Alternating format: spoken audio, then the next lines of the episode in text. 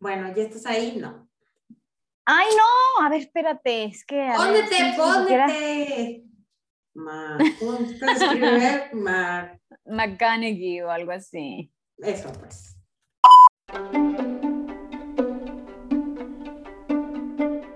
Divagar es hablar o escribir sin concierto ni propósito fijo ni determinado.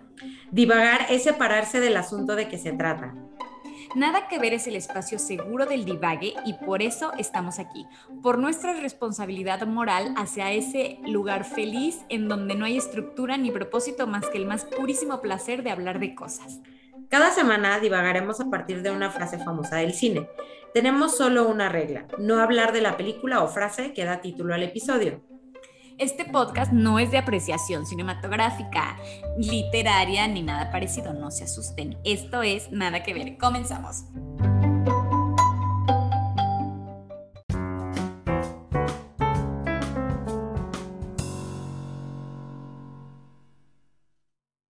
Este es el episodio 11 de la segunda temporada y esta no la vi. Y además no sé qué es. Confundí a Paul Newman con Matthew McConaughey. O sea, todo terrible, todo terrible. No, no, yo, eh, o sea, me da mucha vergüenza porque esta sí, pero ni soñada, o sea, no, no, no tengo ni idea. No, ni yo. Y pues bueno, para los que la vieron, pues díganos lo feas que somos, pero ahí les va la frase que dará rienda suelta a nuestro divague, que es, lo que tenemos es un fallo de comunicación. Y la frase en versión original es, what, we've got here is a failure to communicate. La película es La leyenda del indomable. ¿Quién la pronunció? Strother Martin, que es uno de los carceleros de Luke Jackson, que es Paul Newman. Momentos después de pillarlo en una huida y tirarlo montaña abajo. Ni Que, idea, o que sea. yo no sé cómo, o sea, aventar a alguien de un risco termina en, no, es que era, no nos comunicamos bien. ya sé. O sea, la verdad, no sé, pero bueno, ya para no meter más la pata, Mané, ¿a ti qué fue lo que te evocó esta frase? Pues me concentré en, en como en los errores de comunicación y las terribles consecuencias que pueden tener, que pues pueden ser mucho más que una persona que se cayó en un barranco. Y eh, probablemente el peor error de comunicación eh, de la humanidad que costó un montón de vidas es eh, un, un error que básicamente fue como una falla de traducción que hubo eh, al final de la Segunda Guerra Mundial. Oh, no. Fue realmente un error muy infame entre Estados Unidos y Japón. Y ahora te voy a contar cómo estuvo la cosa. Cuando terminó la... Bueno, no, no, no, no es que terminó porque Japón todavía no se rendía, pero cuando Mm. Alemania ya se rindió, Ya Y ya nada más quedaba- ya, no nos da más. Ajá. sí, y ya nada más quedaba Japón así de que, no, pero te quiero seguir pegando patadas. Eh, se juntaron los, los, los que habían pseudo ganado y, o sea, se juntaron Estados Unidos, eh, Francia, eh, el Churchill y, y, y Stalin hicieron una, una cosa que se llamó los acuerdos de Potsdam y ahí dijeron, bueno, a ver, ahora Japón, para que nosotros ya digamos que ya se acabó la guerra, pues Japón se tiene que rendir, pero rendir rendidísimo, o sea, tiene que, este, que hacer de que una rendición total. y mandarnos sushi. Ah, sí, sí, ya sé. Y entonces los japoneses, o sea, el, el, el emperador estaba como súper eh, montado en su macho de que hasta el que no caiga el último hombre y la última mujer no nos vamos a rendir, o sea, estaba como muy montado en ese macho, pero la verdad es que como que ya Japón estaba diciendo, este, se me hace que mucho tampoco vamos a aguantar, eh, tal vez deberíamos pues, pues tratar de negociar, o sea, como que Japón sí había como pues como una voluntad de llegar a algún tipo de acuerdo que no terminara en bombas atómicas, básicamente. Pero los de los aliados le mandaron a Japón el, el documento que decía, bueno, pues sí, aquí se tienen que rendir todos. Y el horrible error de comunicación, o más bien de traducción, estuvo en que el primer ministro de Japón, que se llamaba Suzuki, claro, porque no podía tener otro nombre, y luego, porque uno es Suzuki Kantaro eh, respondió, en representación del gobierno imperial y en relación con la declaración conjunta de Estados Unidos de América, Inglaterra y China, no transmite algo que tenga un valor significativo. O sea, básicamente mm, su documento que nos mandaron de rendición total, pues no, o sea, en teoría ellos ya habían mandado otras, como otras iniciativas antes y entonces esto a los japoneses les, les pareció que era como lo mismo y entonces dijo como no, o sea, me estás proponiendo lo mismo que ya más has propuesto otras veces, entonces no tiene ningún valor significativo. Y posiblemente algo a hacer mokusatsu, que esa es la palabra en cuestión, esa palabra fue ahí la manzana que se le atoró a Dan. Porque mokusatsu significa eh, es una palabra muy ambigua, como muy, así que muy japonesa, porque no tiene, este, no tiene como una traducción súper fiel, y no solo eso, sino que tiene varias eh, maneras de entenderse, y como que literalmente se, significa moku, significa silencio, y satsu significa asesinato. Ah. Entonces... ¿Silencio y asesinato? O sea, en, eh, para ellos es como una forma muy elegante de, decir, eh, de decir, no digo, no digo, soy de palo. ah, yo pensé que era como alto a las armas, no sé. No, no, no, no. Supuestamente es, eh, para ellos es tratar con desprecio silencioso. Esa es la traducción. O sea, el látigo de mi desprecio, básicamente. Claro, sí porque es una cosa como de muy alto nivel, o sea, pues es como, ajá, como de muy alto nivel, de te, voy, a, te voy a mocosear, pero, eh, o sea, en realidad se, se, significa literalmente de que mañana lo vemos con más calmita, pues. No me pero, llames, yo te llamo. Ajá, pero, pero como los, o sea, los gringos literal lo como que lo tradujeron tal cual y era como, ¿qué? ¿Asesinato? ¿Silencio? ¿Qué? ¡Oh, no! Sí, o sea, como que estoy viendo la palabra asesinato, como que nunca lo, o sea, no, no, no pudieron entender que en realidad lo que quería decir el primer ministro era como, mm, mañana te aviso, porque en realidad eso era lo que quería decir supuestamente, o sea, como que lo tendrían que haber Em, traducido como no comments. Mm. Y, y, no, y lo, y, lo, y lo decidieron traducirlo como, pues no, bye, no acepto esto. O sea, como algo que iba más desde el lado de ignorar, lo entendieron como rechazar. Entonces, para Estados Unidos, Japón había rechazado la propuesta y como en la propuesta habían un, o sea, tenía como muchas cláusulas así bien feas de que no, vamos, no queremos demoras, no vamos a permitir que te estés demorando en contestarnos y, eh, y, luego también vamos a destruir todo el país inminentemente, o sea, si no nos dicen que sí. O sea, era una cosa así súper pasada. Y entonces, este, ellos entendieron que los términos serían asesinados por el desprecio silencioso de Japón. Entonces, se la tomaron, pero... Muy personal. Turbo mal. Ajá, se la tomaron súper mal. Y la realidad es que el ministro había dicho justamente esa palabra como para quedar bien de los dos lados. No, digo, no sé si quería quedar bien del lado de Estados Unidos, pero sí quería como calmar a sus militares, que los militares no querían, o sea, no querían saber nada con la, con la rendición incondicional que pedían los gringos. Bueno, los gringos y sus amigos, porque pues en realidad ellos fueron los que mandaron la bomba atómica también para que se hace. Este, Ni que se hagan ahora que yo no fui. Ajá, pero eh, como que este Suzuki quería quedar bien con los militares y quería como calmarlos y decir como, pues yo con mucha altura le voy a responder a Estados Unidos que pues que, que, que después vemos. o sea, pero se le olvidó que le estaba hablando a Estados Unidos. Ajá, y Estados Unidos que directamente, o sea... Google Translate. Y, eh, totalmente, fue un Google Translate que salió muy mal. y entonces, pues eh, eso en que, en que se tradujo en las dos bombas atómicas. Entonces es súper triste porque es como un ejemplo que, porque la palabra mokusatsu se volvió de que infame, o sea, se usa muchísimo como ejemplo de lo que te puede pasar cuando no, contratas una persona.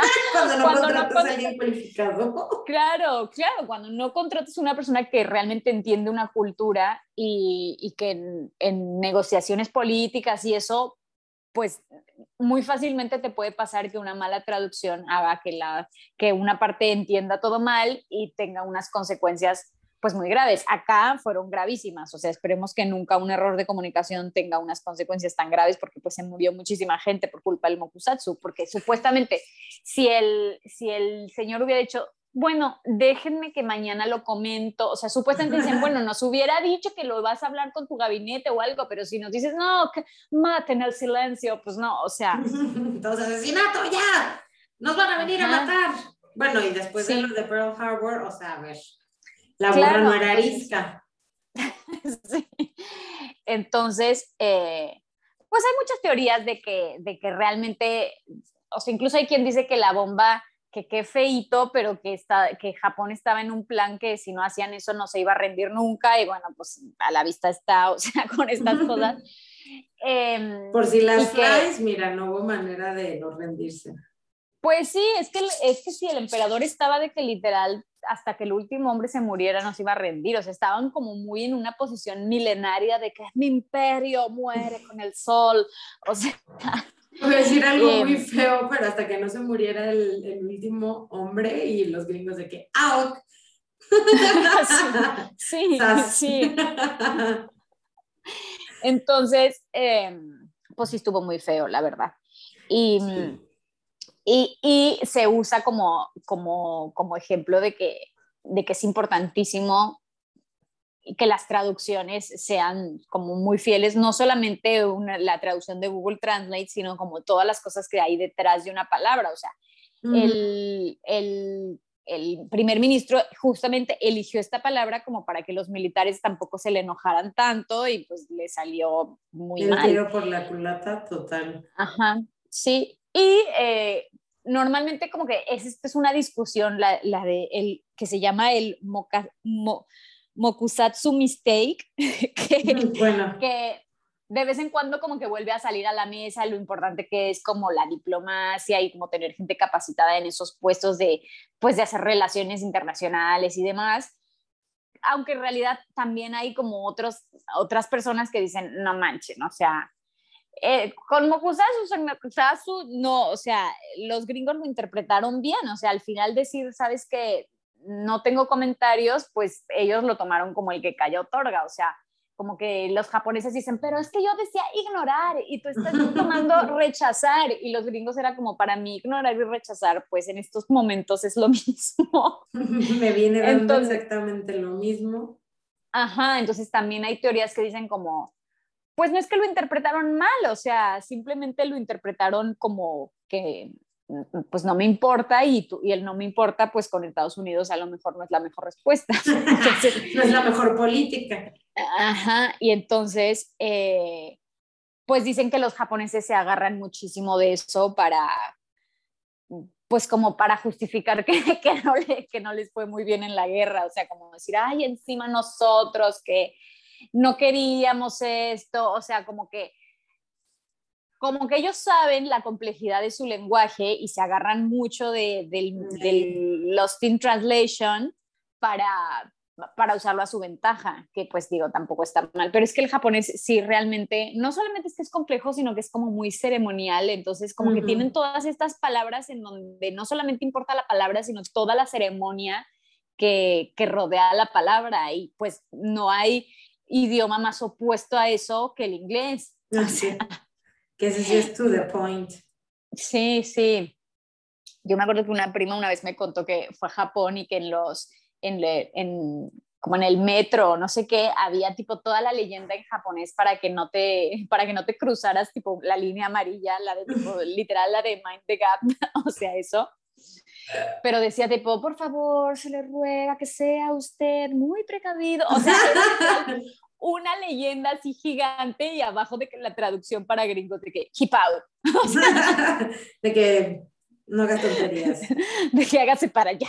Bye. Mind the gap y ya. Sí, sí, sí, sí. Así que, em, pues nada, un dato más para cuando salga la conversación de la Segunda Guerra, que siempre sale, es muy normal. Sí. Tengan algo que acotar. Sí, ahí su dato curioso del día. Su dato curioso. Sí, eso siempre sirven para conversaciones con extraños. No, y, y, y pues pues me digo, no, en realidad yo esto no lo voy, no voy a decirlo porque yo me la paso diciendo cosas que aquí la gente no entiende y me vale de todas maneras lo digo. Iba a decir como, y bueno, también piensen en cuando, lo, cuando el otro lo el otro no te va a entender, pero pues no, o sea, cuando ya estás hablando, la verdad te vale. Tú ya, mira, sales al paso y pues si te, quien entendió, entendió como maestro de matemáticas. si el entendió, yo, yo doy el tema por visto. Ándale. Exacto. Y más si están platicando y tonteando por ahí.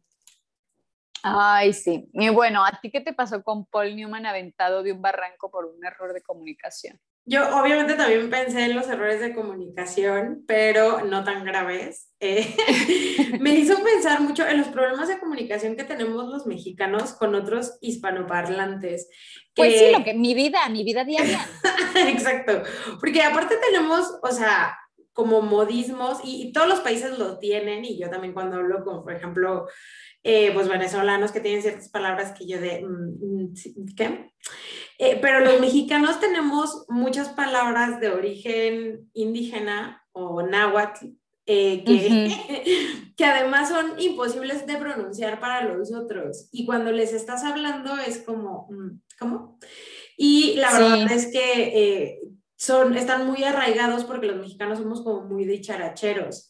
Entonces, sí Voy a, también, platicar. También puede ser, ay, sorry, te interrumpí, pero también puede ser que las palabras en náhuatl, ahora que lo estoy pensando, creo que también tienen como esa cosa ceremonial que no se puede traducir. Es un poco lo que pasa con el japonés, o sea, como que, como que, no sé, hay palabras que tienen toda un aura sentimental, que aunque digas la palabra más cercana, jamás va a ser la misma idea.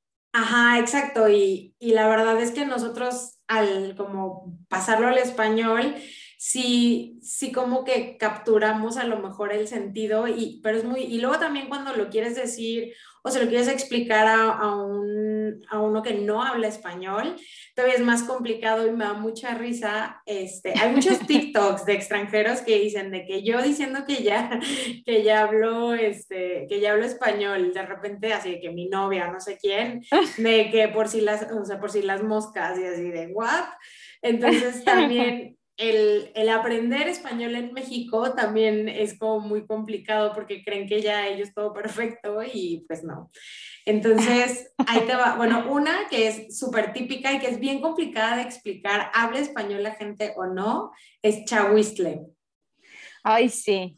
Que a mí me encanta y la uso muchísimo. O sea, de ya, no, ya nos cayó el chahuistle, es como, toda una idea eh, sí. los mexicanos van a poder entender lo que les estoy diciendo ahorita, pero los que no son mexicanos, chahuiztle es una palabra que es de origen náhuatl, que chahuitzli, o sea, ya para ahí los pobres no van a poder pronunciarlo, y significa enfermedad de la hoja de maíz, que es producida por un hongo. O sea, este, pues también, también nos lo comemos. Ah, y eh, el, el, uso que le damos es cuando pues eh, cuando algo, una persona o algo que no es agradable, básicamente te cacha o te interrumpe o descubre una situación que queríamos que permaneciera en secreto. Y generalmente es una situación desagradable sorpresivamente. Entonces, explicarle eso a alguien de ya me cayó el chahuistle es como, ¿de qué me estás hablando? Porque aún explicándolo, es como, pues es que yo no quería que supieran, entonces llegó esta persona y se enteró y entonces como cuando tu jefe viene y se da cuenta que estás tirando la hueva, pero entonces eso te cayó el chahuistle. Y las acepciones... está súper raro explicarlo y pues si yo a ti te digo, no manches, me cayó el chahuistle, o sea, tú automáticamente entiendes de qué estoy hablando y la gravedad de la situación. Pero para alguien que no habla español mexicano, o sea, ya pierde todo el sentido, nunca te entienden, eh, ya deriva en una conversación que termina en cosas muy extrañas porque luego no lo pueden pronunciar, es muy gracioso. Y eh, otra también, una, esta es una frase en general que, que me gusta y me da mucha risa, que es a lo que te truje chanchao. Que este, también, o sea, cuando alguien está muy distraído o eh, pues está ahí como pajareando, que también pajareando es algo muy mexicano, es eh, realmente chencha es el diminutivo de Crescencia, que se hizo muy famoso en el porfiriato y salía en un cine, en, en el cine de, de, oro mexicano, que básicamente era como las Adelitas, que eran como las revolucionarias, pues este, como referencia a una mujer en el México rural, eh, pues era Crescencia y eh, pues se le dice chencha de, de cariño. Y lo que la usamos es para decirle a los otros que hay que concentrarse y hacer en ese momento lo que nos corresponde hacer. Obviamente no es lo mismo decir, hay que enfocarnos en la tarea pendiente a de que vea lo que te truje chencha. Entonces, ese también a mí me gusta mucho, eh, pero pues también me complica mucho cuando se lo digo a alguien que no es mexicano. No, olvídate, jamás. Y una de las palabras más hermosas que usamos los mexicanos y que yo personalmente amo muy profundamente es mitote. que viene del, del náhuatl también mitoti, que significa bailarín. O sea, significa bailarín mitote. ¡Ay, qué lindo! Ajá, y generalmente se usa para expresar que se ha originado un pleito o un gran problema, pero lo que hace referencia más es a una fiesta o al chisme. O sea, le gusta el mitote. Sí, como a un, como a un relajo. Ajá, que también es Entonces, cuando lo empiezas a explicar, yo así de, ah, cuéntame el mitote y todos, ¿de qué? O de que a este le encanta el mitote, o sea, de que le encanta ahí estar metido en y enterarse de todo. Y luego le quieres explicar, pues es como medio ajonjolí de todos los moles y todo el mundo de qué me estás hablando, qué, está pasando. Entonces, eh, eso es muy bonito. Si ustedes no son mexicanos, los invito a que adopten el mitote porque es no solo la palabra, sino la práctica de, porque da vida. El mitote da vida. Sí. Y eh, justo lo que hablabas de, de, este como significado ambiguo es apapacho, que es muy bonito porque nosotros, o sea, aparte no decimos solamente apapacho, sino es me apapa, o sea, me apapachó o te apapacho o, o, sea, no es así como muy apapachado. Y es una palabra también de origen náhuatl que se deriva de patzoa, que más o menos es como apretar, pero como es un cariño, y más que un cariño, una palmadita, lo traducen mucho como un abrazo con el alma. Y a mí se me hace hermoso, porque no es que te digan, ay, te abrazo o tal, o que te digan te apapacho. Y, te apapacho es, o sea, como que sientes hasta bonito cuando te dicen. Y este, déjame apapacharte, es algo muy precioso. Entonces, si un mexicano un día les, les dice, te voy a apapachar, es que te, pues te voy a cuidar y te voy a abrazar con el alma y se me hace tan bonito, muy precioso. Ay, sí, qué hermoso otro, de mis favoritos es echarse un coyotito, que, es tomar la siesta. Pero, o sea, el sentido es decir, no encontré de dónde viene, pero yo lo, también lo uso mucho y digo, me voy a echar un coyotito. Y es mucho más rejuvenecedor y restaurador un coyotito que una siesta. Ay, perdónenme, perdónenme los españoles, que es casi como este, tradición nacional, la siesta o sea, echarse un coyotito es, es, más restaurador que de me eché una siesta, me eché un coyotito, o sea, Qué chistoso. uno despierta. Y eh, otra de las palabras también que me da mucha risa es achicopalar. Eh, esa no la uso tanto, pero sí, sí es muy común. Y también náhuatl, y se deriva de la palabra achicautlitzli, que es eh, parecido a débil o frágil. Entonces, cuando alguien está achicopalado, pues está triste. Y, pero vamos a lo mismo, no es, no es lo mismo decir no te me achicopales a que no te, me pongas, triste. Entonces, eh, como el meme ese de no te deprimas, estoy deprimido, pues no te deprimas, ah, eh, obviamente va a tener una acepción diferente si le dices no te me achicopales. Pues sí, los, los psicólogos tendrían que empezar a incorporarlo. Ajá, este, como tratamiento para la depresión, desde el Valium, este, decirles, no te achicopales. Bueno, por lo menos van a reír. Y también es muy bonita, o sea, a mí me da como ternurita de que, ay, estoy achicopalado. Que si lo reduces en, por nuestros rumbos, mané, es estoy chipil. Sí, que también, también eres náhuatl o no, estoy chipil. Sí, pues es como la, entiendo que es como, ya nos dio hueva como todo, este. ¿Chipil viene de achicopalado?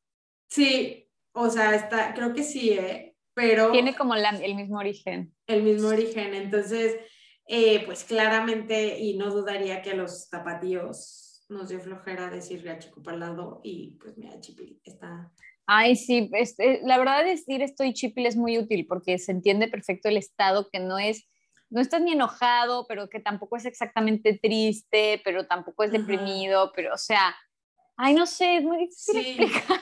Ajá, o sea, porque chipil no es como que te vas a ver, o sea, que estás tal cual como dices deprimido, nada más estoy como bajito de energía. Sí, pero como sensible. que... Ajá pero como que, como que cuando estás chipil tú mismo estás en, el, en la dramática. O sea, sí, como niño. Ajá, como que tiene un, un muy importante porcentaje de yo, me, yo estoy consciente de que no es para tanto, pero estoy haciendo un drama y por eso estoy chipil. Ajá, y también es como, ay, qué bueno, estoy chipil. O sea, es como triste, pero pero también es como sensible, o sea, porque lo puedes usar mucho como no sé cuál es la razón de mi estado de ánimo actual. Sí, es como, es como, como muy caprichoso. Y también muy precioso. Y otro, este también me gusta a mí, ejercerlo, que es darle vuelo a la hilacha.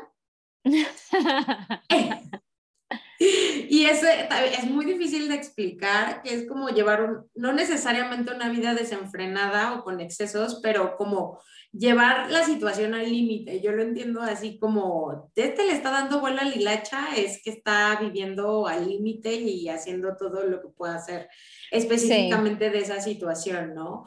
Eh, y eso también es muy difícil de explicar, de tú dale vuelo a Lilacha y es como... Mm, ¿Perdón? ¿Qué? ¿Cuál hilacha? y luego le dices, no, pues tú date, y date qué. O sea, eh, eh, también entras en un loop de, de sin sentido que a mí personalmente me causa mucha gracia. Y otro también, que es algo que nos encanta hacer a los mexicanos a otros, que es chamaquear. Este que viene de cham, chamahuac, que es rollizo, que no sé qué, pero pues como chamaco, que es niño, y eh, pues como te están tratando como un niño, que tiene que ver con mucho más como que yo lo explico como no te, no te están dando como el valor que tienes, entonces te están engañando, o sea, te están asumiendo como un niño que pueden engañar. Y te, te están viendo la cara o te quieren engañar, ¿no? Pero sí. yo, le, yo lo siento también como un dejo de, es medio güey, entonces me lo voy a chamaquear porque yo soy más listillo. Sí, pues como que me engañaron fácilmente. Ajá, o te están chamaqueando, es como que pues, te están viendo la cara, ¿no? Y es mucho mejor a que te digan, o sea, suena más bonito, te están chamaqueando, eh, o bueno, están dando gato por liebre, este, pero si alguien les dice te voy a chamaquear, no se dejen importante. y otra también achichincle, que también, no sé si... Ay, me encanta esa. Yo la usaba un montón cuando estaba trabajando en el godineo. Sí, o sea, hay que traer de, su achichincle o eso achichincle. Este, que está muy chistoso porque se, o sea, se compone de atl y agua, que o sea, atl, que es agua, y achichinqui, que es que chupa, entonces achichinquitl. Y pues sería quien chupa el agua o pues quien, mm, que después de la conquista pues ya se volvió como una persona servil e incondicional a un superior. O sea, el, el achichincle pues es básicamente eh, la traducción de ser un pinche de cocina, pero en todo, o sea, no solo en la cocina, sino en en todo lo demás, ¿no? Entonces, eh, pues un poco su asistente, pero no asistente en todas las reglas, sino que traen ahí pues de su lleva y trae. Qué gracioso, me encanta la chichincle. También, y otro que me da mucha risa es chuchuluco. Ese, pero, ¿sabes qué es como raro? A ver, ¿para ti qué es? O sea, a mí un chuchuluco es algo, o sea, en general es como algo que te pones o te, o sea, como cosas adicionales, o sea, se, pone, se compró sus chuchulucos o cosas que le gustan. Porque sabes que en el norte, que cual yo no sabía, hasta después me enteré, le dicen así como a la comida chatarra. O sea, Ah, como a... Es que, ajá, es justo un tipo de tamal. Y también puede ser sinónimo de dulce o caramelo. Y Ajá. pues, cuando te dicen toma dinero para tus chuchulucos, para que te des como un gustito o te, te cumplas un antojo no muy caro. Es como te doy para tus chicles, pero sí tendría sentido que en el norte fuera como un dulce o comida chatarra. Sí, sí, sí, me da mucha risa porque dicen de que no, te está todo el día comiendo chuchulucos y yo que el tamal. O Sí, sea, pero, para pero tamal. para los que estamos más abajo, el chuchuluco, pues es justo, pues me compré mis chuchulucos, o sea, no necesariamente es comida, pueden ser ahí Ujú, unas cosas. Claro. Unos, unos gustitos que se da uno. Otro también es talacha, que se lo uso bastante. Yo me choca hacer talacha y cuando está en España la gente de, ¿qué? ¿De qué hablas? Eh, Y sí. es de la fusión de tlali, que es tierra, y el, el castellano hacha, y pues que estamos haciendo un trabajo rutinario que conlleva esfuerzo. Y también, eh, pues explicarlo es, o sea, hacer la talacha, no necesariamente que lleve esfuerzo y sea rutinario, es, es talacha tal cual. O sea, talacha también son como cosas sin importancia, pero que te quitan mucho tiempo Sí. que no, o sea, bueno, ahorita pues es como cosas que no automatizas, pudiendo automatizar o hacer lo que a nadie le gusta. Yo siempre lo, o sea, lo veo como que es súper, como quita tiempo y que nadie lo quiere hacer. Así, por ejemplo, Sí. hacer expedientes, no sé, en mi Sí, pero porque es como una cosa rutinaria que no produce ninguna magia, pero que la tienes que hacer sí o sí. Ajá, y justo hay, por ejemplo, hay personas que son súper talacheras, que puede tener una acepción negativa o positiva, porque si está, este es súper talachero, o sea, de que a lo que sea le entra, o es que es súper talachero, en plan de, oye, hace todo como eh, súper más difícil de lo que se tendría que hacer y le encanta hacer mil cosas rutinarias y que, o sea, que nada más te quitan el tiempo. Entonces también de- ahí hay que tener mucho cuidado con la acepción y ver cómo lo está usando el mexicano. Ojito ahí. Su mexicano en cuestión. Un mexicano en cuestión que le esté diciendo, yo estoy harto de hacer talacha, eh, eh, pues denle seguimiento a esa persona porque esté inconforme. Pero hay personas que dicen, ay, sí, yo hago toda la talacha y es como que está muy contento de estar haciendo eso porque es su terapia ocupacional. Entonces, ojito cuando les estén diciendo para que no, no vaya a salir que ustedes, no, no te preocupes, vamos a automatizar y le quitas su terapia ocupacional a la pobre criatura y se vuelve muy loco. Nada más eh, tomarlo en cuenta. Y eh, la última es changarro, que también yo uso muchísimo. Eh, pues changarro también, o sea, tiene como una acepción como un poco despectiva y eh, generalmente pues se refiere como una pequeña tienda o negocio, pero Ujú. también, o sea, a mí, pues yo ya voy a cerrar el changarro, es cuando digo ya, mira, se les acabó la señorita que les contesta a estas horas, o nos van a cerrar el changarro, pues literal, no importa, o sea, te puedes estar refiriendo a una empresa transnacional, pero dices, nos cierran el changarro. Y Sí. entonces, generalmente es una tienda de poca importancia. En España tienen una palabra que también me gusta mucho, que es chiringuito, Ajá. Eh, pero no usan la frase de nos cierran el changarro o voy a cerrar el changarro como para expresarse de tipo en el trabajo, ¿no? De que aquí a las seis se cierra el changarro, aunque estés en una empresa transnacional. Como Sí. mi área, que, a la cual me refiero como un changarro, ya no le contesta correos a esa hora. Eh, O Sí. yo como persona cierro el changarro, también Este, o sea, yo sí he escuchado personas decir así de ya vamos a cerrar el changarro o cerrar la fábrica cuando van a dejar de tener hijos. Sí, también. entonces también, ojito aquí, cuidado la acepción que estoy usando el mexicano en cuestión que estoy platicando con ustedes. No se vayan a asustar que, el, de que está diciendo el Carlos, es decir, no, yo voy a cerrar el changarro. No, no va a cerrar Sanborns ni nada, o sea, tranquilos. es una expresión para los que tengan contacto con, con el señor Slim. Eh, pues no, no, no, se me asusten.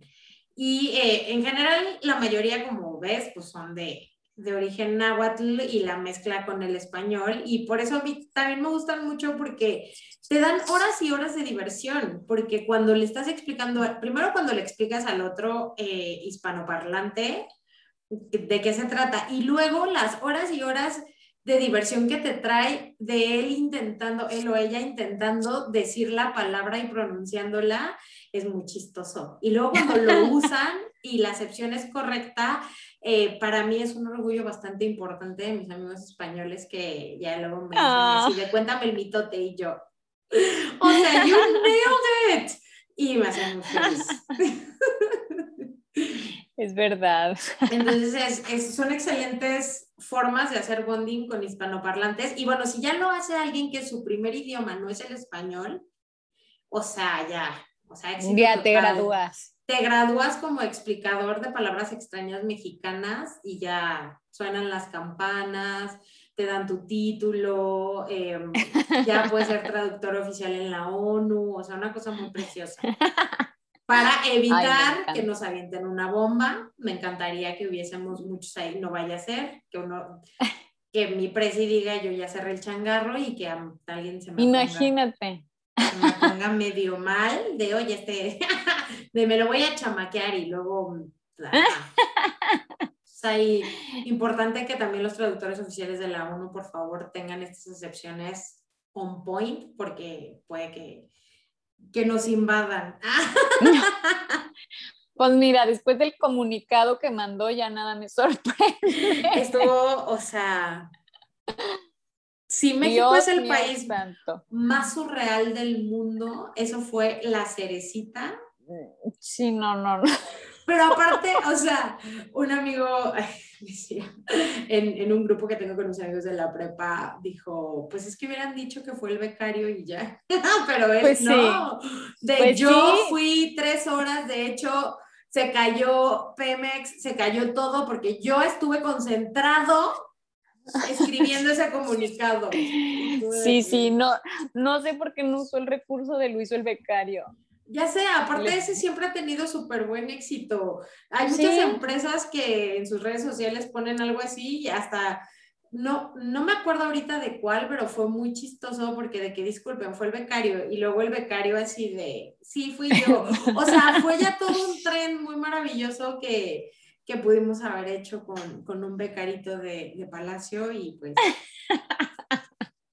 no, no se, no se logró ese, ese éxito en redes no lo pudimos lograr. bueno, pues vamos entonces a la próxima. Esto, hasta acá llegamos con estos divagues. Eh, la próxima es de Apocalypse Now, que yo sí la empecé, pero nunca la terminé de ver, lo cual también me duele confesar. Pero bueno, nunca, no sé por qué, no sé qué pasó. Cuando la empecé a ver, nunca la terminé de ver pero, pero bueno, también es película bastión de la cinematografía. Y la frase es, me encanta el olor del napalm por la mañana. Sí, ese yo siempre lo lleno con, me encanta el olor a. Sí, en la mañana. O sea, y que no necesariamente es un olor tal cual. De hecho, tengo un, short story que lo, que lo usa, que es que, ajá, que es I love the smell of guilt in the morning. Ajá, sí, o sea, como que es una frase. es una frase que ha trascendido y que en vez de napalm, que es un tipo de gasolina, ya se pone cualquier cosa. Exacto, está más padre eso que napalm, que no sé qué sea. Ay, no, hay idea, pero me gusta más. Eh, sí, todo lo que sea que le puedas poner como, más como sentimientos, más que un, que un olor tal cual, eh, soy muy fan, soy muy fan. Pues bueno, vamos a ver qué nos pasa con el napalm ¿Qué, ¿Qué es eso? No sé.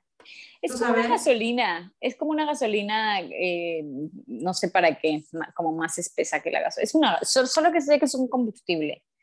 Ah, gasolina gelatinosa produce una combustión más duradera que la gasolina simple. Ah. Sí. Y como la película es como de la guerra de Vietnam, pues están ahí muy a full con el napalm. Ah, con razón. No, si yo aquí aprendo un chorro de cosas.